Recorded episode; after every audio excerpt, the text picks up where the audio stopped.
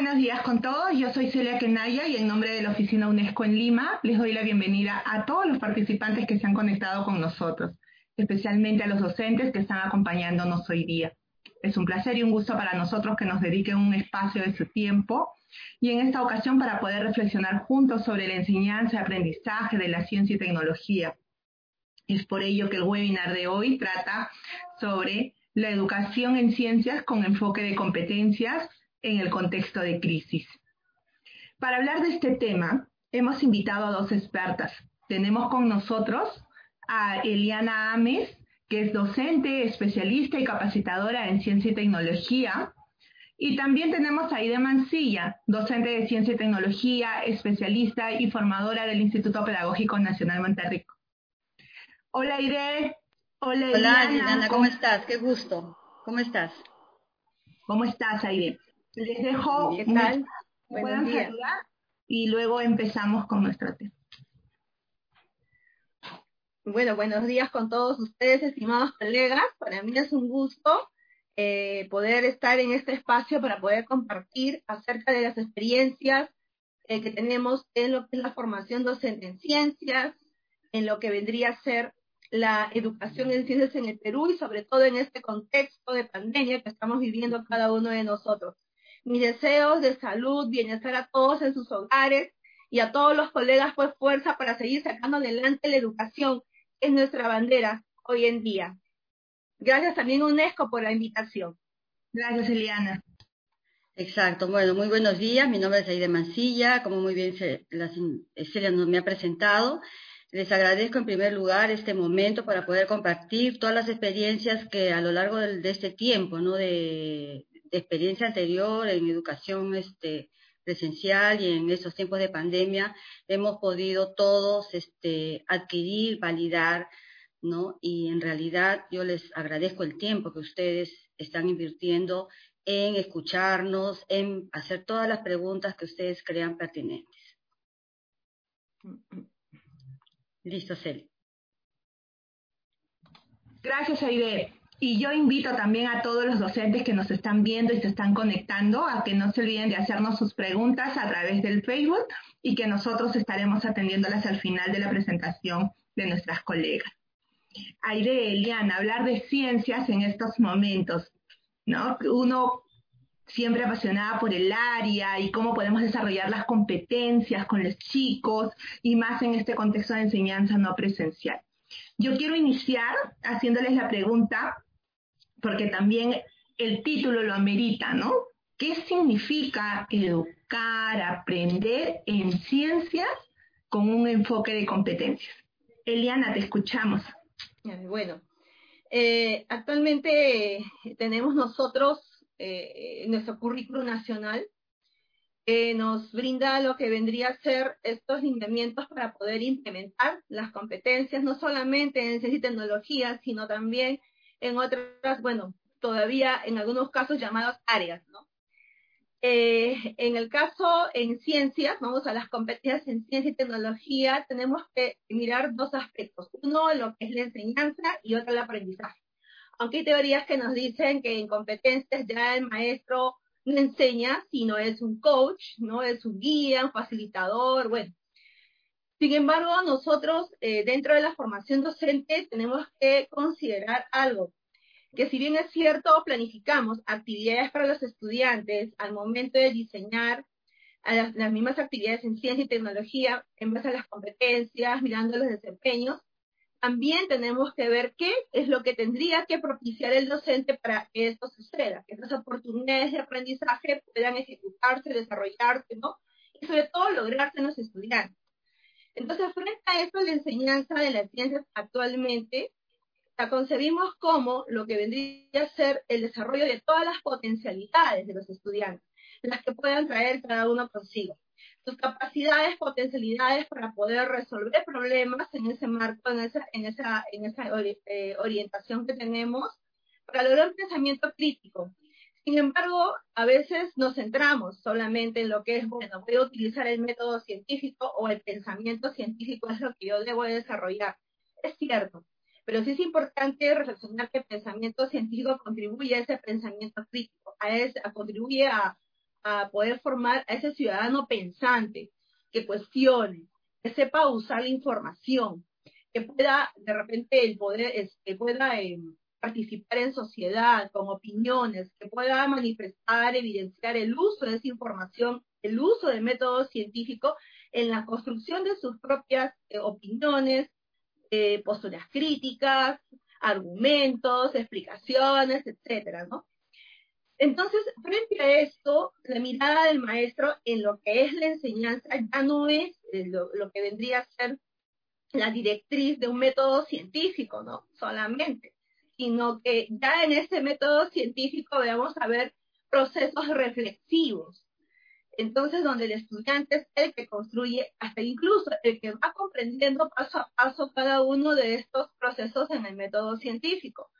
Y entonces eh, construye también sus propias explicaciones. Entonces la enseñanza, ahora llamémosle así, para ver de la mirada del docente, está en poder retar al estudiante, poder propiciar que tenga, eh, que, pueda el estudiante eh, resolver problemas, retos, situaciones, y sobre todo que para mí personalmente veo que es importante tomar el contexto cercano al estudiante, porque a veces eso es algo que nos tiene muy lejos los estudiantes cuando a veces manifiestan una, un concepto basándose en fórmulas, entonces no me están evidenciando una comprensión de una información previa. Entonces, para todo esto necesitamos nosotros generar diferentes eh, eh, eh, oportunidades mediante las estrategias para que los estudiantes puedan construir sus propias explicaciones. Entonces, es, es realmente un, reto para nosotros porque es articular también los conocimientos de la ciencia, la física, la química, la biología, cómo usar el método científico, cómo construir explicaciones. Pero eso no quiere decir que no nos vayamos también fuera de lo que es la, la, resolución de los problemas, donde ponemos las fórmulas, pero sí es importante que primero el estudiante comprenda esas fórmulas. ¿Por qué? Y que incluso las pueda ir él mismo este, eh, eh, eh, armando o, planteando dentro de una de sus estrategias para poder desarrollar sus actividades de indagación, ¿no? Y en cuanto a la enseñanza, profesor propicia, en cuanto al, estudiante, él es quien construye su propio aprendizaje. Recordemos que en este paradigma constructivista, nosotros necesitamos que el estudiante construya, comprenda, comprenda sus explicaciones, eh, comprenda sus propias, eh, el mundo mismo natural en donde está inmerso, comprenda que esa pandemia es un motivo también para aprender, ¿no? Y, y sobre todo ese es el reto para nosotros actualmente. Entonces, cuando los maestros estamos centrados solamente en enseñar problemas en donde tengamos que aplicar solo fórmulas, vamos a ir más allá de ello, porque los chicos a veces cuando tienen que explicar y se ve eso en la docencia universitaria, sobre todo cuando los estudiantes deben de construir sus explicaciones, eh, eh, lo hacen todavía de manera eh, en la cual los fundamentos científicos no están presentes en esas explicaciones. Entonces, es bien importante y en esto contribuir con ese ciudadano que actúa en la sociedad de manera coherente con lo que ha ido comprendiendo de los conocimientos, construyendo sus propios aprendizajes. Gracias, Eliana. Y traslado la pregunta a Aide. ¿Qué significa aprender en ciencias con un enfoque de competencias? Lo que pasa es que, este, Celia, yo, yo pienso que en estos momentos esto, todo esto constituye un gran reto para los docentes. ¿Por qué? Porque esta pandemia nos ha cogido en una época donde todos nosotros estamos muy acostumbrados a la educación presencial. Tenemos un currículo, ¿no? que específicamente desde el área plantea ¿no? tres competencias y de las tres competencias, dos son metodológicas. La, el indaga es metodológico, el diseño de soluciones es metodológico y entre comillas, entre comillas, porque no es teórico, pero el que nos da el soporte de, de conocimientos es la competencia explica. Estas tres competencias han sido totalmente diseñadas para una educación presencial, ¿no? ¿Por qué? Porque, por ejemplo, si yo estoy hablando de la competencia indaga y yo quiero que los chicos trabajen solamente la primera capacidad, que es problematizar situaciones en diferentes contextos, entonces, ¿cómo es que yo puedo hacer que el alumno formule preguntas cuando toda la vida solamente ha respondido preguntas? ¿no?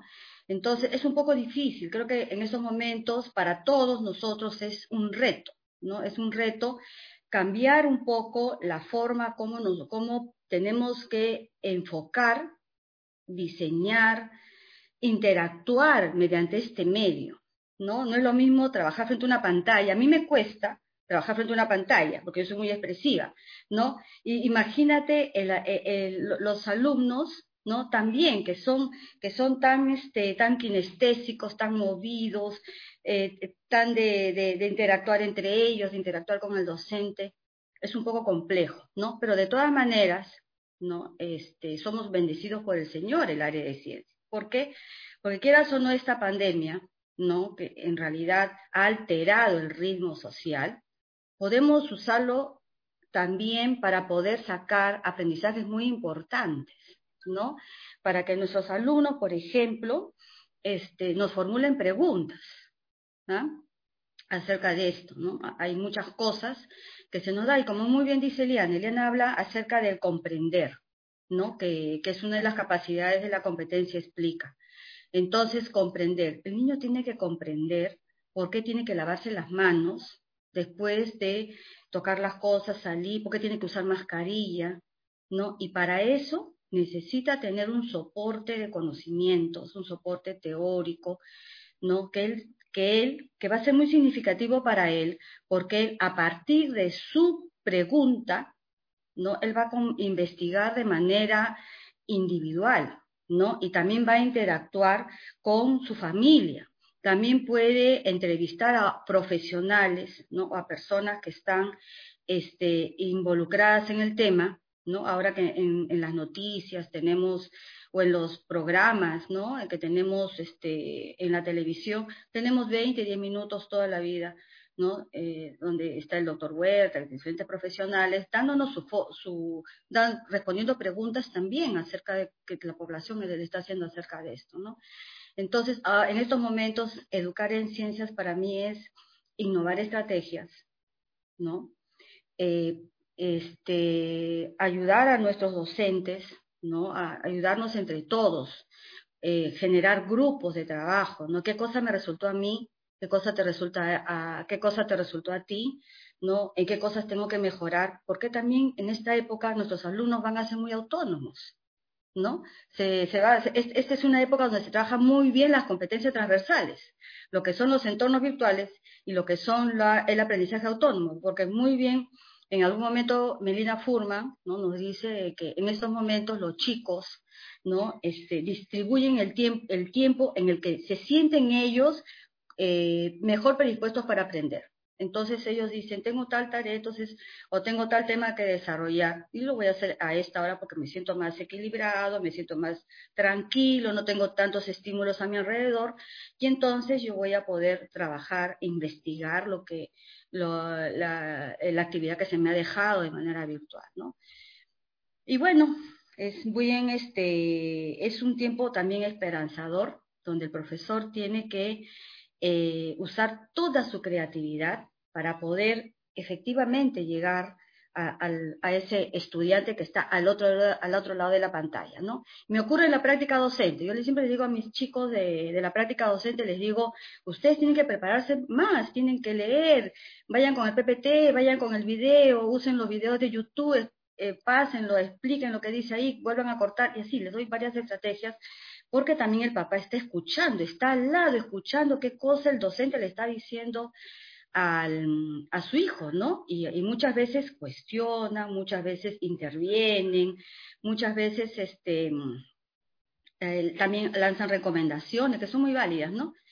Pero, pero bueno, pues no es, me parece que ahorita educar en ciencias es educar en la pregunta, educar en, en, el, en, esa, en esa vista aguda que tengo que tener del entorno que me está pasando, del entorno que está sucediendo, perdón, ¿no? Eh, un chiquito de primero de secundaria, fíjate, el otro día le decía a su profesor, le decía, profesor, ¿pero qué tiene que ver este, el cerdo, ¿no? La gallina, con la vacuna para el humano, ¿no? Entonces se generó, a partir de una situación o de una noticia, eh, una pregunta bien interesante, ¿no? Que generó luego respuestas que generan, y para responder necesitas investigar, ¿no? Y para investigar necesitas comprender también lo que estás este, investigando, ¿no? Para también darle la viabilidad al, al conocimiento, ¿no?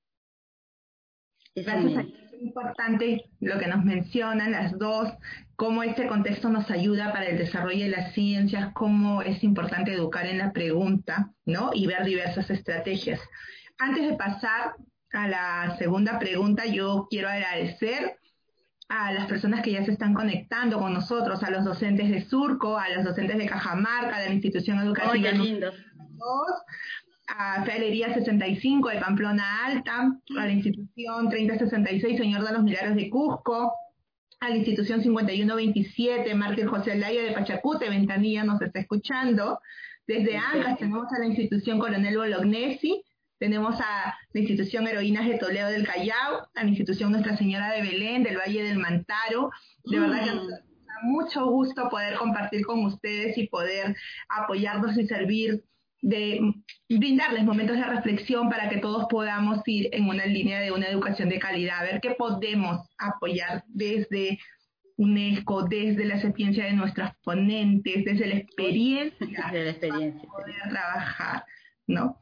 Eh, y siguiendo la línea de lo que nos mencionabas, Aide, Eliana, te hago la pregunta, ¿podemos desarrollar competencias en ciencia y tecnología en este contexto de crisis?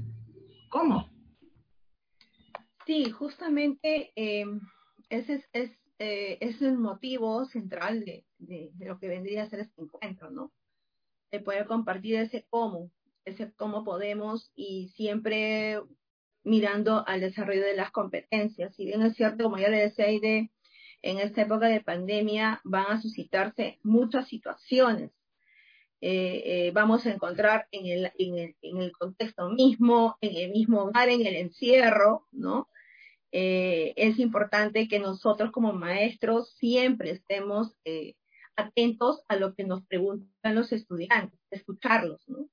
Generalmente se está utilizando actualmente el WhatsApp aparte de radio y televisión. Entonces, esto de acuerdo a lo que los maestros manifiestan. Eh, en el caso de algunos colegios están usando, utilizando lo que son otras plataformas, ¿no? Eh, pero en el, me parece las instituciones públicas estamos más direccionados a lo que es el uso de WhatsApp. Sin embargo, eh, tenemos un espacio, una infraestructura limitada, infraestructura tecnológica ilimitada, en este caso limitada, perdón, eh, eh, frente a esto, entonces pensamos, decimos, bueno, ¿y ahora qué situaciones? ¿Qué hacemos? Porque yo pensaba de repente utilizar simuladores, me he capacitado en ello, en los simuladores de experimentos, sin embargo, por el WhatsApp tal vez no los pueda brindar directamente.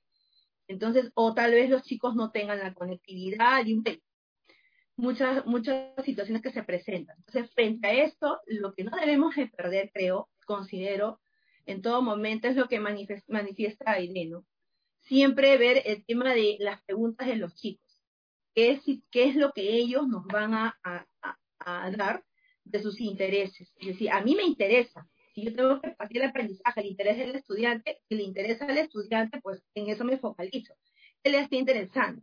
Le interesa lo que suscitó fuera de casa, de repente lo que encuentra, ¿no? En noticias, eh, o cuando salió tuvo la oportunidad de salir, porque algunas personas todavía no usan los barbijos, otras sí.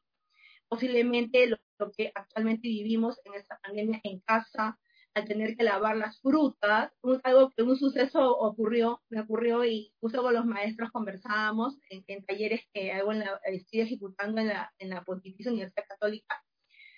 Eh, es que decían, sí, profesora, pero los chicos también, por ejemplo, lavan las frutas, las verduras, y, algunos de ellos dicen, en vez de lavarlo con lejía, lo puedo lavar con jabón. Entonces comienzan a lavar con jabón y dicen, bueno, en el caso del tomate, la manzana, he encontrado que en las manos me queda un pigmento amarillo, diferente al que tenía antes. Entonces la pregunta es, ¿y por qué? ¿Por qué el jabón no despinta a la, o decolora? ¿no? Esta pregunta de ellos en su léxico, ¿ah? no el léxico nuestro.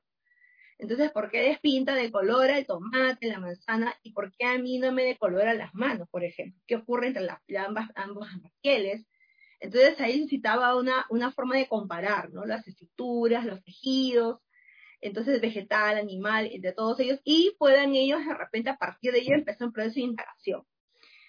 Otras preguntas que también los chicos plantean todavía, no solo en el contexto de, esta pandemia, porque también queremos que en medio de ella también hagan preguntas, también son otras las que plantean cómo el, por ejemplo, eh, eh, cómo este, los tintes, los colorantes pueden alterar de repente la piel a partir de este suceso anterior, que les comentaba. Entonces dicen, sí, pues, pero los colorantes, los tintes alteran la piel o no. Entonces, para ello, uff, se abrió un abanico de, campos temáticos sobre todas las funciones químicas que están presentes, que están de alguna manera en, sus compuestos, ¿no? Están presentes estos compuestos en lo que son los, los, los compuestos, los, los, tintes, ¿no? Los colorantes, y después llevarlos al tema de los tatuajes. Yo me quiero tatuar, pero estoy viendo estos compuestos, ¿no? El óxido de titanio, qué cosa ocurre, ¿no? El sulfato de cobre, entre otros más. Entonces necesitaba también ahí la apertura de poder diseñar algún proyecto, ¿no? Entonces las preguntas de los chicos es un primer punto, ¿no? Eh, recoger y darles que ellos eh, resuelvan, apoyar en nosotros. Pero aquí sí quiero enfatizar en algo antes de terminar esa parte es que a veces hay preguntas conceptuales de los estudiantes. Por ejemplo, si estoy en quinto de secundaria, yo puedo estar desarrollando un proyecto o una actividad relacionada al, equilibrio térmico, ¿no? Pero si la estudiante me dice, profesor, profesora, la temperatura y el calor son lo mismo. Este es un concepto errado que lo llevan los chicos por toda la secundaria. Entonces, les invito a los profesores, les, les, comento, les digo, si esto sucede, ¿qué pasa? ¿Qué hacemos? ¿Seguimos con los problemas, con la situación? ¿O podemos ir dar una apertura a que los chicos puedan explorar? Porque hay conceptos científicos que se comprenden explorando y otros buscando la información. El concepto de calor, para ello no le voy a decir al estudiante, sabes que busca la información del calor y ya tú lo vas a ver, ¿no? Sin embargo, yo le puedo plantear, mira, bueno, vamos a hacer una actividad en donde vamos a tener nosotros agua caliente, agua fría y un recipiente vacío y vamos a comenzar a agregar en iguales cantidades el agua. Y veamos ahí qué ocurre. Vas con los, con los, con los deditos, tus dedos vas a ir sintiendo, en ese caso, qué ocurre entre los tres. Entonces va a explorar con los sentidos. Es un primer punto de partida, la observación con los sentidos ah, ya, ya entendí, incluso ya entendí calor, entendí lo que es el frío, entendí lo que es el equilibrio térmico, pero mis dedos, profesora, los míos, pero los dedos de mi compañero pueden entender otra cosa. Entonces, ¿cómo hacemos para, para poder estandarizar ello? Lo que, lo que tu compañero siente, lo que yo siento.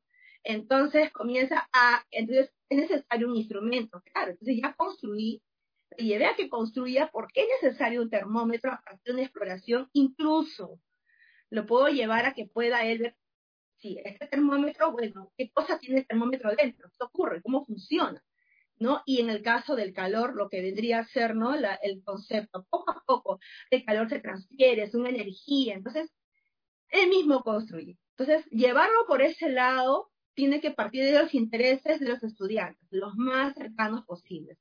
Eso es lo primero que yo planteo dentro de ello. Y obviamente, nuestra directriz está en los enfoques, el enfoque de indagación y alfabetización científica. Indagan, exploran, comienzan a manipular, observar los chicos y construyen sus conceptos y esto es una evidencia de lo que es la indagación, lo que debería ser la alfabetización científica también, ¿no? Eh, la construcción del concepto. Eliana, gracias. Definitivamente escucharte hablar apasiona la enseñanza de las ciencias, o sea, no sé, o sea, definitivamente yo te escucho y te siento enamorada del área. Ah, no, sí, me encanta mucho.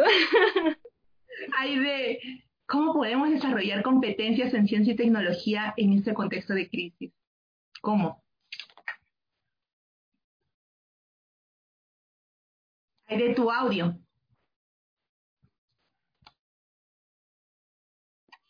Este, eh, bueno, me parece que para trabajar las competencias, ¿no es cierto? Lo más importante, dentro de toda la gama de formas de programación que nosotros tenemos, eh, eh, podría ser el aprendizaje basado en proyectos, ¿no? Que viene desde la época, pues, de Kilpatrick, desde mucho tiempo, ¿no? me parece que es una programación más ajustada a todo lo que es este programar para desarrollar competencias, ¿no? Y dentro de todas esas, este, dentro de, en las competencias que nosotros trabajamos, ¿no? La, me gusta mucho a mí el Indaga, ¿no? Porque nos permite la investigación, nos permite eh, que, la, que, los alumnos siempre generen, este, generen preguntas sobre las cosas que hay. Entonces, sobre eso, eh, para que pueda, por ejemplo, comprender, ¿no? Los alumnos necesitan previamente haber desarrollado algunas capacidades, algunas habilidades, ¿no? Como muy bien este, nos comentaba Eliana, ¿no? por ejemplo, la observación es básica, ¿no? por ejemplo, si ahorita estamos en tiempo de pandemia, pongamos un ejemplo, en tiempo de pandemia, ¿no? Los, los, chicos siempre van a decir y están escuchando el virus, ¿no? El virus que el SARS-CoV 19, ¿qué es eso, profesora? Se parecerá, es un virus más de la gripe, es un virus que se parecerá al del VIH, se parecerá a, a qué otros virus se puede parecer, ¿no? Entonces va a poder, muy bien, identificó que es un virus, ¿no? Lo va a poder describir a partir de una imagen que puedo poner en un, en un video de YouTube y este, se puede, a partir del video, ¿no? Se pueden generar muchas preguntas que los chicos este, capturen, ¿no? A partir de, lo que está pasando el video, ay, ¿y por qué tiene doble capa? ¿Y por qué tiene capa de ADN algunos virus y este tiene ARN? ¿Por qué este, esos, esos, esas espículas que tiene externas, de qué manera se enganchan con las células, etcétera? Puede hacer cantidad de preguntas sobre un video y para eso el profesor le puede ir, este, ¿cómo se dice esa palabra? Hacer sus peñiscos cognitivos, ¿no? Para que él pueda este, generar más preguntas y no solamente quedarse con uno y generar más preguntas. Y a partir de eso, ¿no? Junto ya el video propició, también puedo fijarme en los periódicos, en los periódicos virtuales, ¿no? También me puedo fijar en los programas de televisión, los, los que son totalmente educativos, ¿no? Y con toda esa, con todo ese material, puedo ayudar a mis alumnos a generar la pregunta de indagación, ¿no? Entonces, la pregunta de indagación puede ser de qué manera los virus ceden ante la presencia de los, de, no sé, pues de, de los detergentes, de los jabones, no sé, ¿no? Entonces, y me, hace, me hace recordar lo que dice este, Eliana, ¿no? Eh, han habido, todo el mundo dice, hay que desintoxicar todo con lejía, pero la lejía es hepatotóxica, ¿no es cierto? O sea, genera este, toxicidad en el, en el hígado y genera toxicidad también en el riñón. Entonces, se, se ha hecho un, un, uso demasiado fuerte de esto, ¿no? Y muchos chicos también lo dicen, ¿no? Miss, este, eh, yo soy alérgico a la lejía, no la puedo leer, que no sé qué tanto, entonces con qué desinfecto, cuál es la manera más apropiada. Entonces van a ir, qué cosa, van a ir investigando también a partir de sus propias eh, experiencias que van teniendo eh, en este tiempo, ¿no? Entonces, tenemos en ese momento, como cada alumno va a tener una pregunta diferente, nosotros los docentes tendremos un pensamiento muy flexible, muy, muy amplio, ¿no? Para poder eh, ver y también mirar cuál es la pregunta que va a generar y va a movilizar más investigación, ¿no?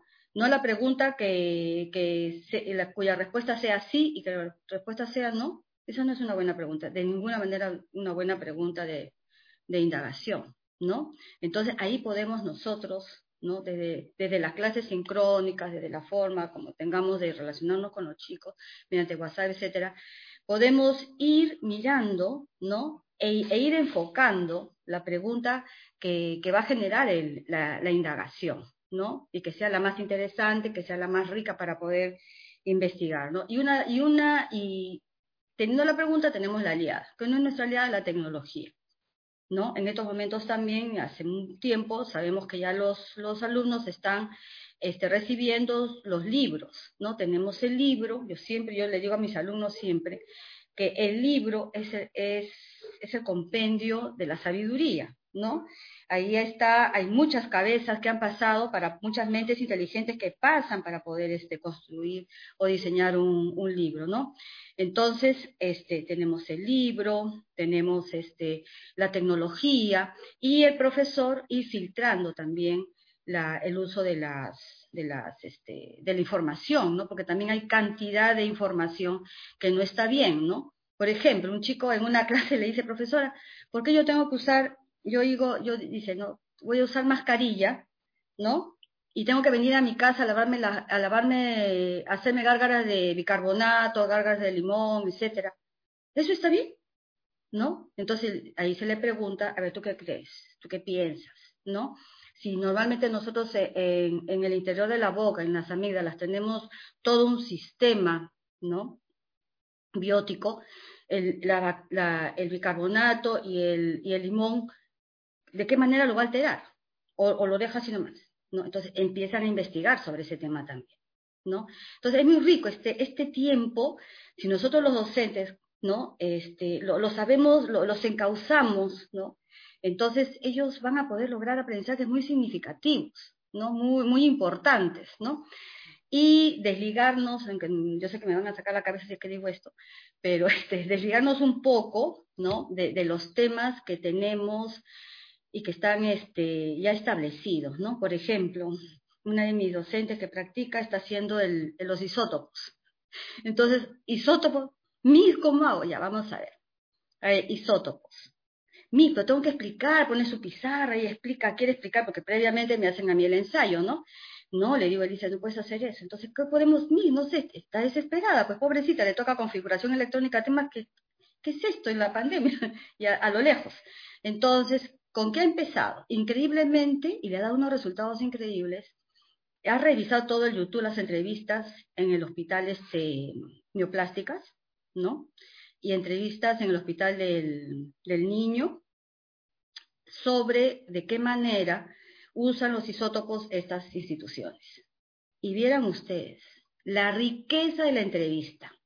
Los chicos los mismos chicos, a ver chicos, vamos a ver esta entrevista, han visto la entrevista y han sacado solitos el tema del isótopo, en lugar de que ella viniera y solamente hiciera su, su motivación, así nomás de isótopo, no, los chicos, pero mí, ¿qué es ese isótopo? ¿Qué tiene que ver con la energía nuclear? ¿Qué tiene que ver con las enfermedades, con la curación, con la radioterapia? Es decir, una maravilla. En secundaria y en primaria, me encantó mucho, en cuarto grado, ¿no? Estábamos, están viendo, pues, bueno, ya vimos el COVID, todo ya está, los chicos ya bien interiorizados lo del COVID.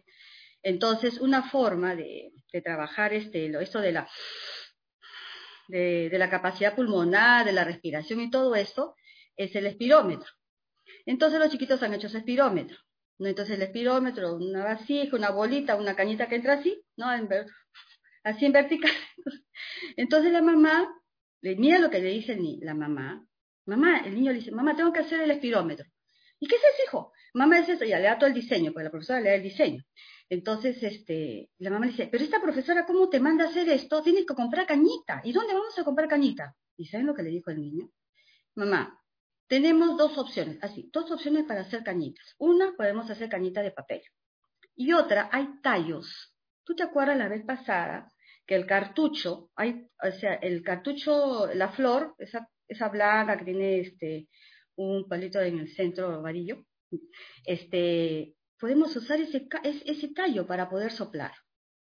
Mira, o sea, el mismo niño le da las soluciones a su mamá y ¿qué hicieron? Pues no voy a, ¿dónde voy a comprar eso? De ninguna manera, hagamos de, de papel, ahí hicieron su cañita y con eso trabajaron el espirómetro, ¿no? O sea, nosotros sinceramente podemos hacer muchas cosas con los niños.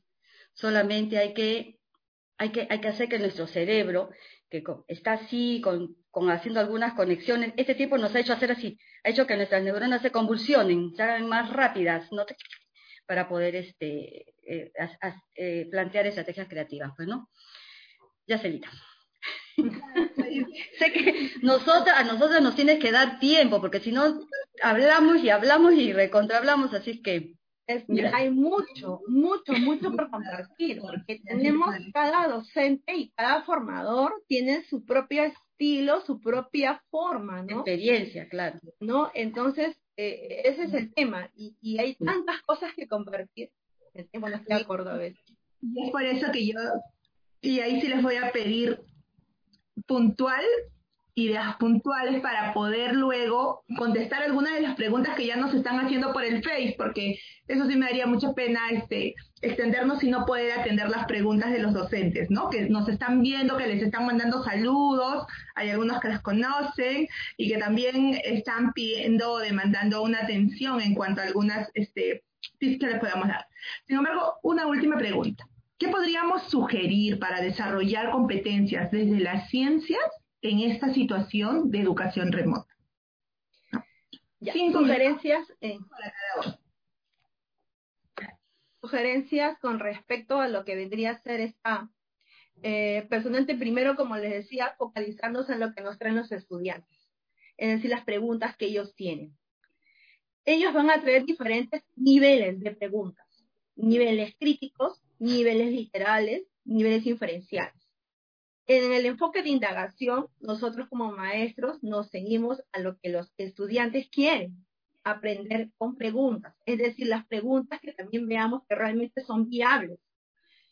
Eh, atender esas preguntas implica que yo, maestro o maestra, tenga que reflexionar cómo voy a plantear, qué puedo hacer, qué voy a hacer, cómo hago para que si esta pregunta es literal, el estudiante pueda eh, eh, llevarlo de repente a un nivel mayor o yo encaminarlo a un nivel mayor, a su nivel crítico. Pero también los estudiantes traen otras preguntas que pueden ser de nivel crítico, ¿no? O de nivel, un nivel más, este, un nivel este, inferencial, ¿no? Entonces, frente a ello, yo tengo que también ver cómo los llevo en camino a que lleguen a un nivel de comprensión, comprensión básica de la información, el uso porque ese uso tiene que ver con un nivel de aplicación, un nivel intermedio, ¿no? Para llevarlo a un nivel superior. Y entonces para eso necesito yo, maestro, empoderarme primero de qué preguntas, cuáles son los tipos de preguntas, qué niveles tienen y sobre esos niveles cómo los llevo. En las competencias encontramos seis. La competencia explica, ¿no? La, en la capacidad comprende y usa y se comprende. Apropiate de la información, ahora lo usa.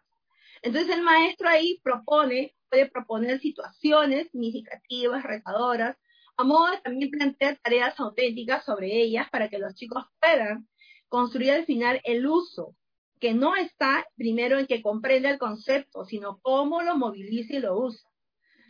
Para esto yo sugeriría en la competencia explica, que partamos de comprende y usa, que los chicos usen las representaciones. Pueden usar materiales, pueden ser de repente, yo comúnmente trabajo con, con lo que son las escalas, para llevar escala, un, COVID, un, SARS-CoV-2, ¿no? que es el, el virus del, del, que me genera el COVID-19, lo, lo, pueden llevar a escala, de un nivel pequeñísimo en micras a un nivel mayor, y lo pueden elaborar con plastilina. Lo mismo también ocurre, por ejemplo, con los átomos, ¿no? Incluso hasta las bacterias. A veces no tenemos microscopio que nos ayude, no nos va a ayudar tampoco la tecnología para verlo. Sin embargo, yo lo puedo llevar a esos niveles. La representación en dibujos, en gráficos, y sobre eso comiencen ellos a construir sus explicaciones, es decir, para usarlas. Por ejemplo, puedo retar para que elaboren una noticia científica. Eh, eh, puedan ellos producir productos en donde puedan redactar en diferentes niveles también de redacción.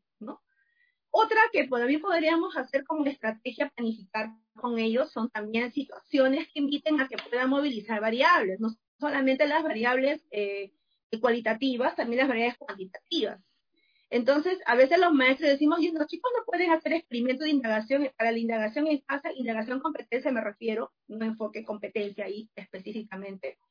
Entonces, me dicen, sí, digo, sí es posible, si es posible, si tienen preguntas, por ejemplo, en el caso del, el tomate que te decía con, con a ver, te lo has hecho con jabón, hagamos un diseño experimental cualitativo con jabón, con lejía o con diferentes tipos de jabón. Ahí tenemos una breve creación de los tipos. Entonces, plantearles en la competencia indaga que manejen las variables. Y esto nos va a determinar a nosotros de por sí mismo enrutarnos, porque el desempeño nos orienta muchísimo también. En el caso de la competencia diseño y construye soluciones tecnológicas, los chicos pueden también ahí plantear, construir, por ejemplo, propuestas para poder ventiladores mecánicos que hoy en día están escaseando eh, y hay mucha creatividad en los estudiantes. El entorno mismo en el cual estamos de pandemia, de, como decía Irene, faltaba una cañita, implementó otra el estudiante. Mm. Esa capacidad del estudiante pueda usar, seleccionar de manera propia, adecuada, movilizando criterios para poder eh, seleccionar movilizando por esos criterios también, justificando por qué esos materiales, por qué tiene que ser este, de plástico, por qué no de papel, por qué no de madera. Entonces ahí te moviliza la física, la química y desde el papel hasta la biología, de dónde viene el papel.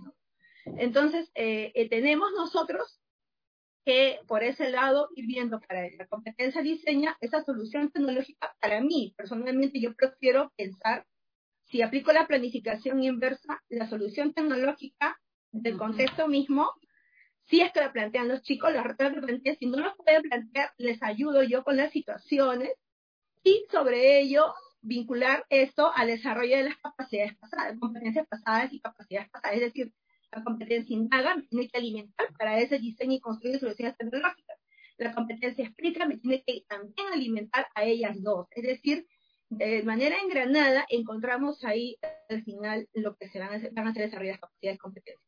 Utilizar simuladores es bueno, pero tampoco no abusemos. Prefiero personalmente, yo prefiero que los chicos usen materiales de casa, que usen, que los palpen. Las neurociencias hoy en día también nos dan la nos dan la, la razón en el uso de, los sentidos en casa, promover ello eh, mediante tareas auténticas es genial. Y no nos centremos en que la variable debe ser cuantitativa siempre y ahora cómo lo miden, cómo calculan, que por ahí no vamos a tener muchas respuestas. Me interesa que usen el método científico de las competencias, por eso las variables podrían ser no solo cuántitas, sino también cualitativas, dependiendo de las Eso es lo que yo sugiero.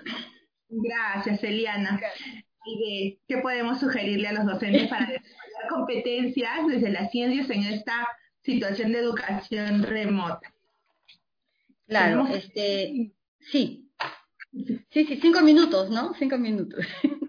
bueno, yo, este, como en la anterior pregunta también, este, en el ánimo, ¿no? De, de, este, de dar propuestas, pienso que como decía yo, este, los proyectos es la mejor forma de programación, ¿no? De, manera también remota, porque los proyectos tienen que hacer hablar a las demás áreas, ¿no? Por ejemplo, en este contexto de pandemia que tenemos ahora, ¿no? Y de repente ya los chicos ya trabajan con todo lo que es el COVID, perdón, el virus, el COVID, todas las enfermedades, pero todo ya, ya lo conocen, lo manejan, ¿no?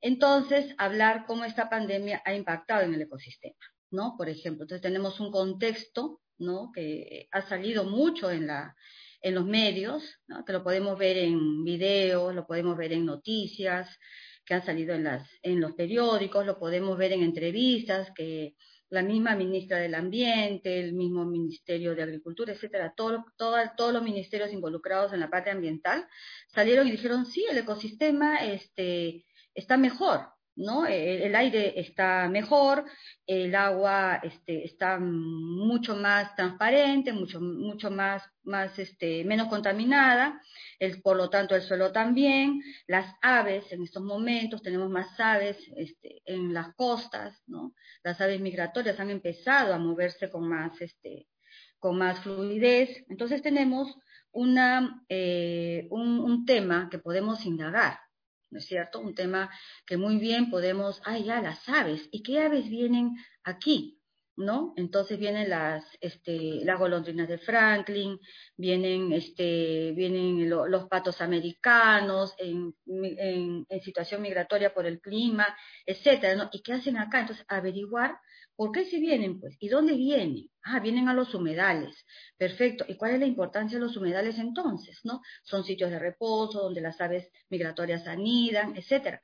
Entonces, los chicos van, ay, en, ese tema tan amplio de cómo la pandemia afectó a los ecosistemas, podemos, cada grupo de, en el salón, los chicos se pueden organizar también de manera virtual y decir, bueno, a mí me interesan las aves ahí, entonces todos los que quieren trabajar aves se juntan en un, en un grupito pequeño, WhatsApp, vía virtual, no lo sé, entonces ellos van a averiguar de las aves, otro grupo averiguará del aire, del agua, del suelo, de los crustáceos también pueden haber, de los peces, ¿no? De, lo hermoso que ha empezado a suceder, no hay surfistas en, en, en las aguas, no hay tanto movimiento de, de barcos, entonces han empezado a venir los delfines, se han acercado a las costas. ¿Y qué cosas son los delfines? Hay, ¿Cuántas especies de estos animales hay? Entonces, en el salón, cada, cada, se, pueden organizar diferentes grupos para que hablen investiguen de aves, de delfines, de suelo, de agua, de aire, etcétera. Y a partir de ahí, ¿no es cierto? La profesora luego puede tener sus momentos de reunión con ellos fuera de clase y tener su, tu tiempo para ver qué cosas los chicos han investigado en fuentes confiables. ¿Cuáles son las fuentes confiables? Todos los ministerios, ¿no? Para poder indagar acerca de este tema, ¿no? Ahora, como muy bien también dijo Eliana, esta situación de la virtualidad está haciendo que los chicos se muevan menos, estén así, estén así.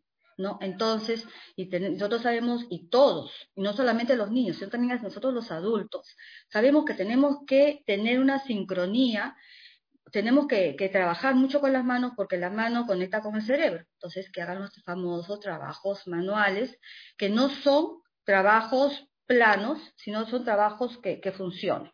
Por ejemplo, si quiero, estoy viendo aves migratorias, puedo hacer de repente los chicos hagan su creatividad, usen su creatividad, puedo hacer la maqueta de un este de, una garza real y de un pato americano, no lo sé. ¿No? Y, hacer y hacer que una parte de esa, este, eh, una parte de, del ave, que puede ser las patas o el pico, funcione, no sé, si me ocurre, ¿no? Una cosa así. Entonces, y trabajar y trabajar todo lo que es, este, ¿cómo se llama? La competencia diseña, por ejemplo, ¿no? Diseña soluciones tecnológicas con materiales de la casa, ¿no? Para eso los chicos, oye, ¿cómo hago el cuerpo de la gas? Ah, voy a usar una botella de plástico y la divido en dos. ¿Y de dónde saco las patas? Ah, creo que por ahí he visto una, unas, este, unas cañas que por ahí todavía están, no sé. Entonces, los chicos van haciendo uso de su creatividad para plasmarlo en una, en una especie que han investigado previamente, ¿no? Que, donde, que han profundizado, en, que han comprendido la, la, este, su función dentro del hábitat humedal, ¿no? Y su importancia sobre todo, ¿no? ¿Por qué son importantes las garzas? ¿Por qué son importantes las gaviotas? Las gaviotas son lindas, hay cantidad de poemas sobre las gaviotas, mis, sí. En comunicación estoy, estoy leyendo Salvador Gaviota, una, me parece que es una obra así, muy bien, está leyendo la gaviota. Oye, pero yo mm. investigando la gaviota es perversa, mis. Se come a sus hijos, se hace esto, hace el otro. O sea que este autor idealizó la gaviota, ¿no? Una cosa así. Muy bien. Entonces, este, ¿qué más? Algunos dicen las cosas que hay que hablar, ¿no? De verdad que el tema es muy interesante y en lo que les acabo de explicar, ya para terminar, hemos hecho indaga, porque hemos partido de, la, de una situación problemática, una situación de contexto, ¿no? Que es, eh, que, es eh, eh, la, pregunta que se formula tiene que ser totalmente investigable, ¿no? Luego, para responder la pregunta, han tenido que leer, comprender, compilar información y luego, pues, esto del diseña un, material que sea funcional, que no sea plano, que no sea estático. Mira, acá está mi gaviota y la hice solamente con plastilina, no, sino que la puedo hacer, puedo hacer pequeñas, este, pequeños, em, usar pequeños recursos para poder hacer que, que, funcione, ¿no? Que abre el pico, que camine, no lo sé, ¿no? Bueno. Gracias, Eliana. Les comento que hemos recibido varias preguntas a través del Face, pero siento como si hubiésemos estado sincronizados con los docentes. Las hemos estado contestando en el transcurso de, la exposición, porque nos decían qué tipo de pregunta, lo que Aide nos decía qué tipo de pregunta debíamos hacer, Eliana nos decía que no debían ser esas preguntas de sí y no. También nos habían preguntado por la competencia de diseño y construye, cómo trabajar en esta época, y justo Eliana nos hablaba de ello, ¿no? Luego sobre trabajar en casa, Aide que nos hablaba de los materiales que pueden ir teniendo los padres, los hijos, buscando alternativas. Yo les agradezco a nombre de la Oficina UNESCO Lima y definitivamente el tema, como bien dicen ustedes, de más, es interesantísimo hablar todo lo que podemos hacer con nuestros chicos en esta época y cómo el tema, cómo todo el contexto nos ayuda para desarrollar ciencias con ellos. No quiero terminar sin dejar de saludar a la institución San Vicente Ferrer de los Olivos, a la institución José Antonio Encinas Liberón de San Miguel del Faique, desde Piura, a Maribel Pomar Torre, Isabel Flores de Oliva, Santa Rosa, a Cajacay, al General Prado del Callao, a la institución educativa del Callao, a la DRE de Callao, a la institución 3051, a la UGEL Canta, al CEBE San Antonio en Bellavista, a Guánuco, a a los que nos están viendo de Cangallo, ¿no? También qué lindo. Cusco, ¿no? Qué maravilla. Amazonas, los que se están conectando. Gracias a todos por seguirnos y por compartir esos espacios por, con nosotros. Nuevamente, gracias Aide, gracias Eliana y sí, esperamos con ustedes en otros momentos. Gracias, gracias a ti Celita, gracias Celia por este momento tan bonito, tan interesante.